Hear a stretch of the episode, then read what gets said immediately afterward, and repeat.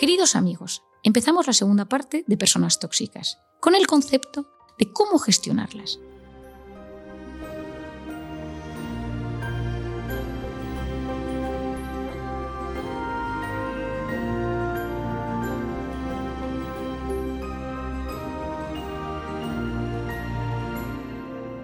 No es un tema sencillo.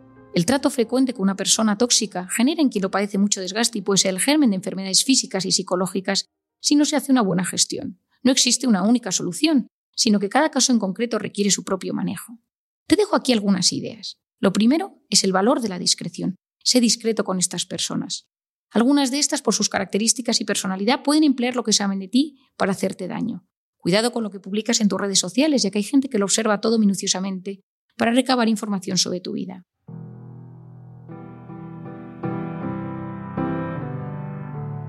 Lo segundo, evita el trato. A veces hay que alejarse de esas personas que te alteran. Toma distancia y haz un trabajo interior para fortalecerte y poder gestionarlo de la mejor manera posible. En caso de que las tengas que tratar porque son de tu círculo cercano, un familiar, un profesional, intenta prepararte antes de estar con ellas y sufrir menos. En Encuentra tu persona vitamina, te doy un truco que a mí me sirve mucho, que se llama la flecha emocional. Es una flecha desde la cual tú vas midiendo cómo te encuentras emocionalmente. Cuanto más tenso te sientes, más probabilidad tienes de que esa persona te afecte. Te recomiendo que utilices el cuadro y la flecha emocional del libro para entender cómo te afectan a ti este tipo de personas. No olvides que hay personas que llegan a nuestras vidas y las mejoran. Otras, en cambio, cuando se alejan, las mejoran todavía más.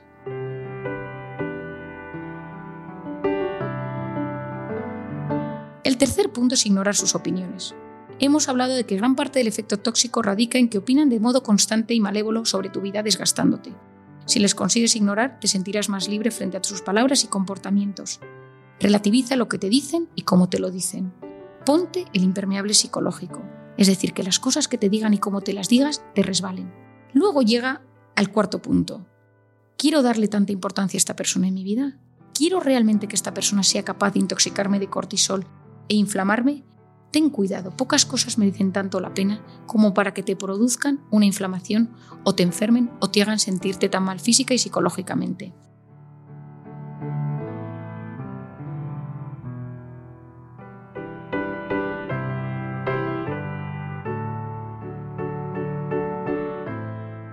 Continuación te puedes encontrar con una situación y es que esta persona la tengas en tu vida y no te puedas distanciar de ella. Aprende a convivir. Hay personas que por motivos que se nos escapan están en nuestro camino sí o sí. No hay forma de eludirlas siempre. Si este es el caso y no puedes alejarte de ellas, realiza un ejercicio de adaptación. En el capítulo del libro Encuentra tu persona vitamina, dedico un apartado a cuando tu pareja es tóxica o tus padres o tus hijos son los tóxicos. A veces hay que comenzar estudiando si es un tóxico solo para ti o es un tóxico para todo tu entorno. Investiga las raíces del problema que esta persona te genera. Entiende por qué te altera tantísimo. ¿Qué te sucede cuando la ves? ¿Te sientes inseguro? ¿Notas que te juzga? ¿Es envidia? ¿Hay sentimientos de rabia, de temor o de ira? Procura ser tu propio terapeuta y ve avanzando en el diagnóstico. A continuación, vuelve a mi lema, comprender es aliviar. Una vez más, si intentas discernir lo que hay detrás del comportamiento de esa persona, sus problemas sus dificultades, entenderás mejor su forma de actuar contigo y tu cortisol se elevará menos. ¿Qué le pasa a la persona que tienes enfrente? ¿Cuál es su historia? Es tímido, es inseguro, tiene problemas de autoestima, lleva heridas emocionales, nadie le ha enseñado a querer, es agresivo, eres su vía de escape, te tiene envidia.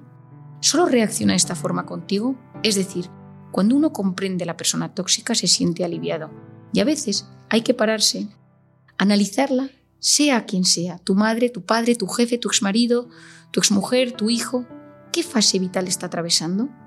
Para sentirse bien hay que saber cuál es su biografía, y eso a veces requiere escuchar, entender, profundizar o preguntar, ¿qué es justo lo que no queremos hacer con esa clase de personas?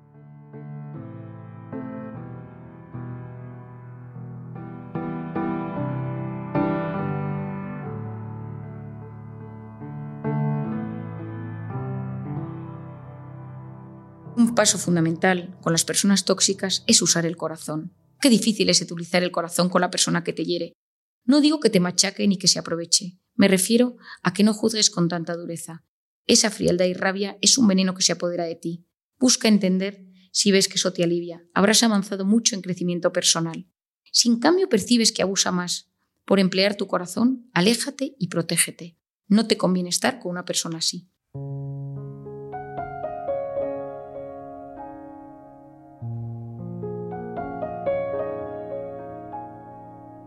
El perdón es un acto de amor. Perdonar es ir al pasado y volver sano y salvo. Qué difícil, pero a la vez qué importante. No sé si recuerdas en cómo hacer que te pasen cosas buenas la historia de Soctie, la niña que me marcó tan profundamente y donde yo aprendí que el perdón es un acto de amor.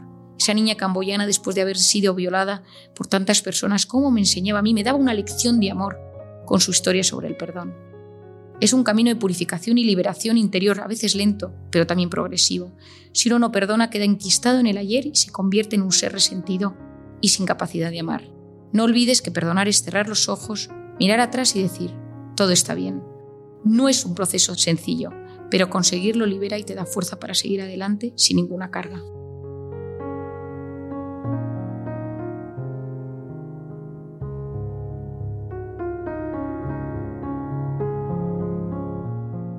Para terminar, dos últimos tips para desbloquear a las personas tóxicas de tu entorno. Un abrazo y un plan.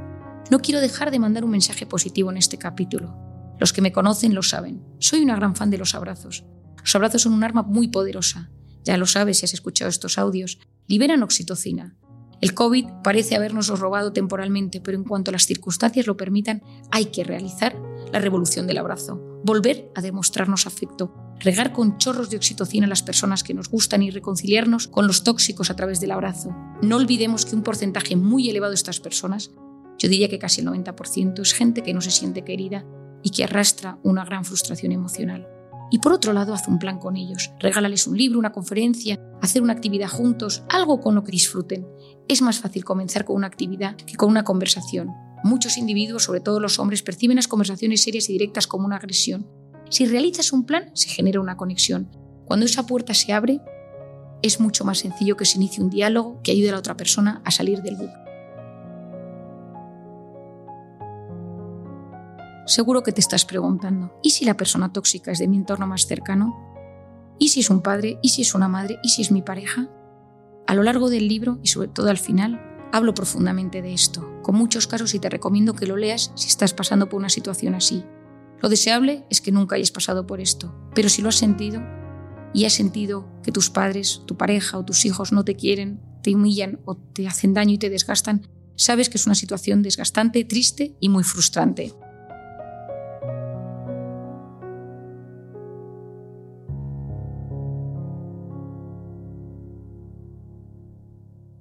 Se puede dar el caso de unos padres controladores, donde por ejemplo existe el miedo a que pierdan el control sobre su hijo o a que le suceda algo mal en su vida, por lo que suele ser frecuente en perfiles de padres perfeccionistas y obsesivos de la educación desde que son pequeños. Un padre que comienza así, tan encima, tan controlador, probablemente no sepa cortar las amarras cuando su hijo entra en la edad adulta. La consecuencia es lógica. Mediante toda clase de manipulación buscan dominarte en todos los campos de tu vida.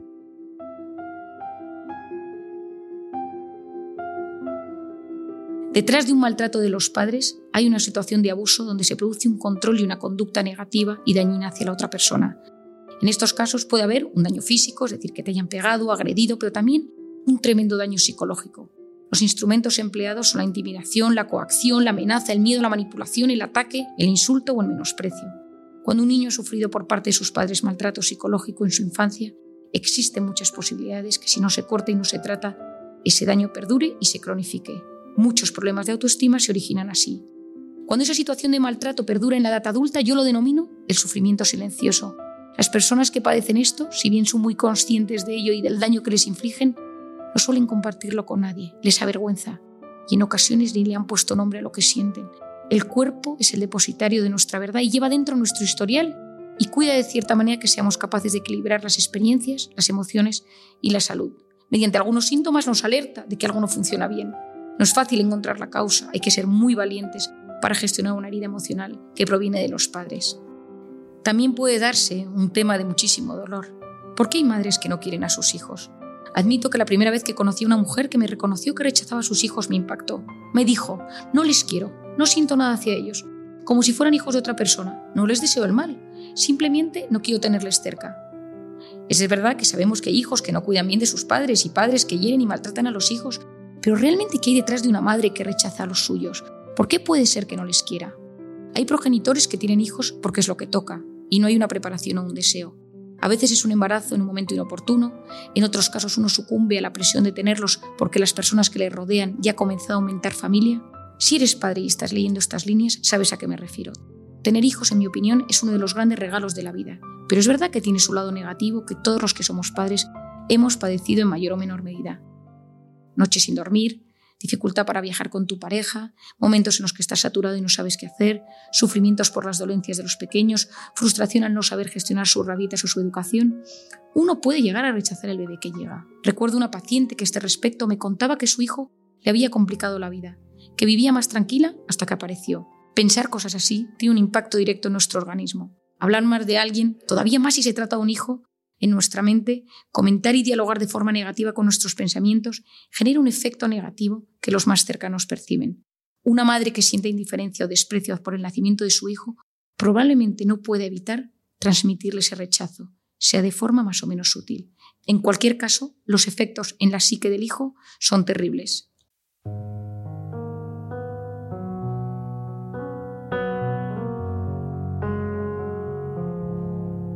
Hay madres de todo tipo. Existen madres obsesivas y perfeccionistas, muy controladoras, que estarán obsesionadas en crear niños perfectos. Estos estarán expuestos desde pequeñitos a problemas de ansiedad y estrés. Otras madres, con problemas de autoestima, previsiblemente tendrán hijos muy dependientes en lo afectivo para así no sentirse solas. Otras, de naturaleza insegura, reaccionarán convirtiendo la relación con sus hijos, sobre todo con sus hijas hijas, sus hijas féminas en una competición que llegará incluso a lo físico, con resultados francamente lamentables llegadas ciertas edades. La personalidad y la historia emocional de una madre influye de manera importante en cómo tratará su descendencia. Por eso repito constantemente que comprender es aliviar, desde la comprensión, desde la observación neutra de las heridas, de los progenitores que hacen sufrir, uno es capaz de curar el dolor y la rabia que tienen,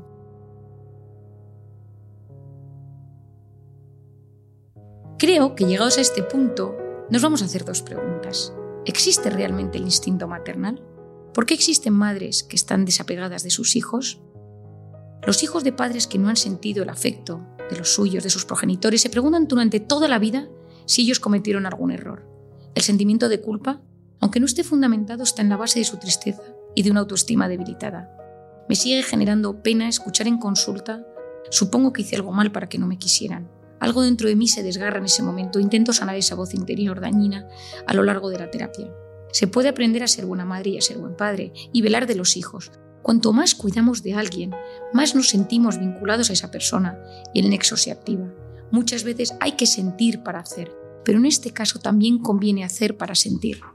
Cuanto más cuides a ese niño, a ese bebé, más crecerá tu instinto y tu capacidad de amar. El instinto maternal es un asunto interesante que lleva años siendo estudiado.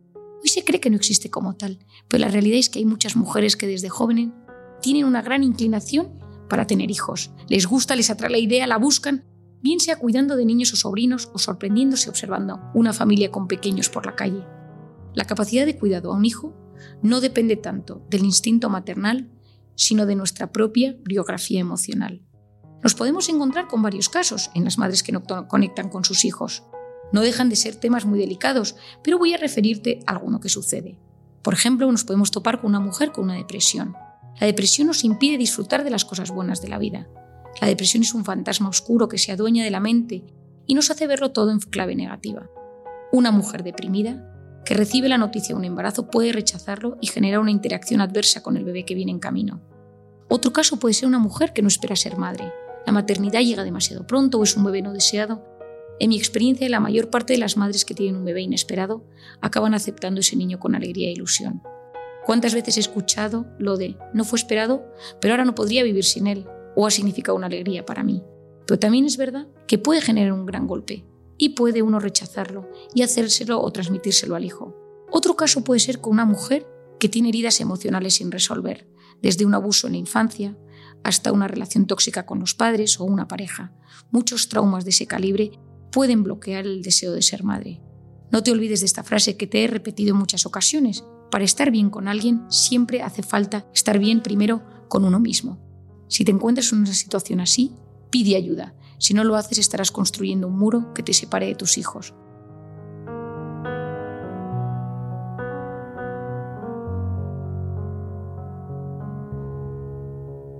puede darse el caso de que esa persona tóxica sea tu pareja. Hay que distinguir entre una pareja tóxica y una donde lo que hay es un desgaste por un motivo u otro. En muchas relaciones y matrimonios con el tiempo aparece ese deterioro. Situaciones de cansancio, de tensión que hacen que los miembros de la pareja no se traten con la misma delicadeza que al principio. Pueden surgir pequeñas faltas de respeto a las que uno no estaba acostumbrado, o pueden darse situaciones en las que uno exige y el otro, sin embargo, no está a la altura. Las parejas tienen una evolución natural y lógica que no siempre es aceptada. Pensamos inocentemente que uno va a sentir siempre las mismas mariposas en el estómago que cuando la chispa comenzó entre los dos. A veces la propia evolución lleva un punto de incomodidad, pero por desgaste natural. Y en ese momento es cuando conviene retomar las riendas y esforzarse en pelear por el otro. Te puedo recomendar libros y sobre todo que empieces con Encuentra tu persona vitamina, pero hay múltiples que te hablo en la bibliografía que te pueden ayudar y apoyar en estos momentos. Uno necesita poder volver a mirar a la cara del otro y decir, aquí estoy, aquí estás tú, nos queremos, nos entendemos y sobre todo tenemos ganas de que esto siga, pero nos hemos desgastado, nos hemos convertido en personas que a veces nos hacemos sufrir. Evita hablar de persona tóxica en tu pareja a menos de que sea una toxicidad real, porque si no, este lenguaje te va a hacer mucho daño. No te olvides que muchas crisis de pareja se originan con una situación de crisis individual donde uno de los dos, que frecuentemente estará intoxicado de cortisol y vive por ello en estado de alerta, te altera a ti profundamente. Otras veces el momento temporal que atravesamos puede ser duro por razones naturales, época de lactancia, dificultades para dormir de alguno de los hijos, adolescencia problemática, aparición de una enfermedad, problemas económicos. Toda vida y sobre todo la vida de pareja tiene sus momentos buenos y malos. En algunos instantes somos plenamente felices y luego hay épocas de gran dolor y de privación. Es conveniente ser optimistas, alegres y soñadores, y debemos evitar ser inmaduros e inocentes. Y yo suelo recomendar, si te encuentras en una crisis de pareja o estás en una situación con una persona tóxica a tu lado, rodéate en ese momento de personas vitamina. Pregunta a tus amigos, aquellos que te generan oxitocina y confianza, sobre qué harían en tu lugar y que te apoyen o que te ayuden a ver si el problema lo tienes tú en ese momento. Y hablándote de personas vitamina, termino con lo que son, termino con lo que es una persona vitamina, que para mí es la clave de mi mensaje y la clave, por supuesto, de mi libro.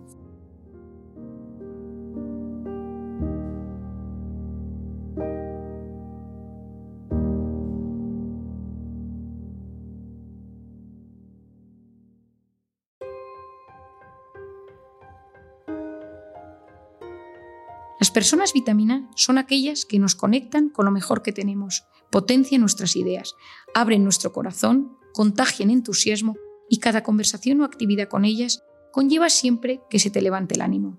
No te olvides que una persona vitamina es aquella que te transmite paz cuando tú estás en guerra. Estas personas vitaminas incrementan tu autoestima, te apoyan y te motivan, sacan lo mejor de ti, buscan aliviar un momento de sufrimiento, buscan comprenderte sin juzgarte, transmiten alegría e ilusión de vivir y tienen sentido del humor. Cuando te pasa algo bueno, una persona vitamina se alegra incluso más que tú. Me gustaría que con estos audios te quedaras con una idea. Sé y rodéate siempre que puedas de personas vitamina. Espero de corazón que estos audios y estos podcasts te hayan ayudado. Mi finalidad es conseguir que te entiendas cada vez mejor y a través de cómo hacer que te pasen cosas buenas y de mi nuevo libro, Encuentra tu persona vitamina, puedas sanar esas heridas, puedas encontrar personas en tu entorno que te aporten y sepas desintoxicarte de aquel cortisol que tengas por alguna herida o por algún trauma en tu infancia que te impida ser feliz en esta vida. Gracias por escucharme y gracias por estar ahí.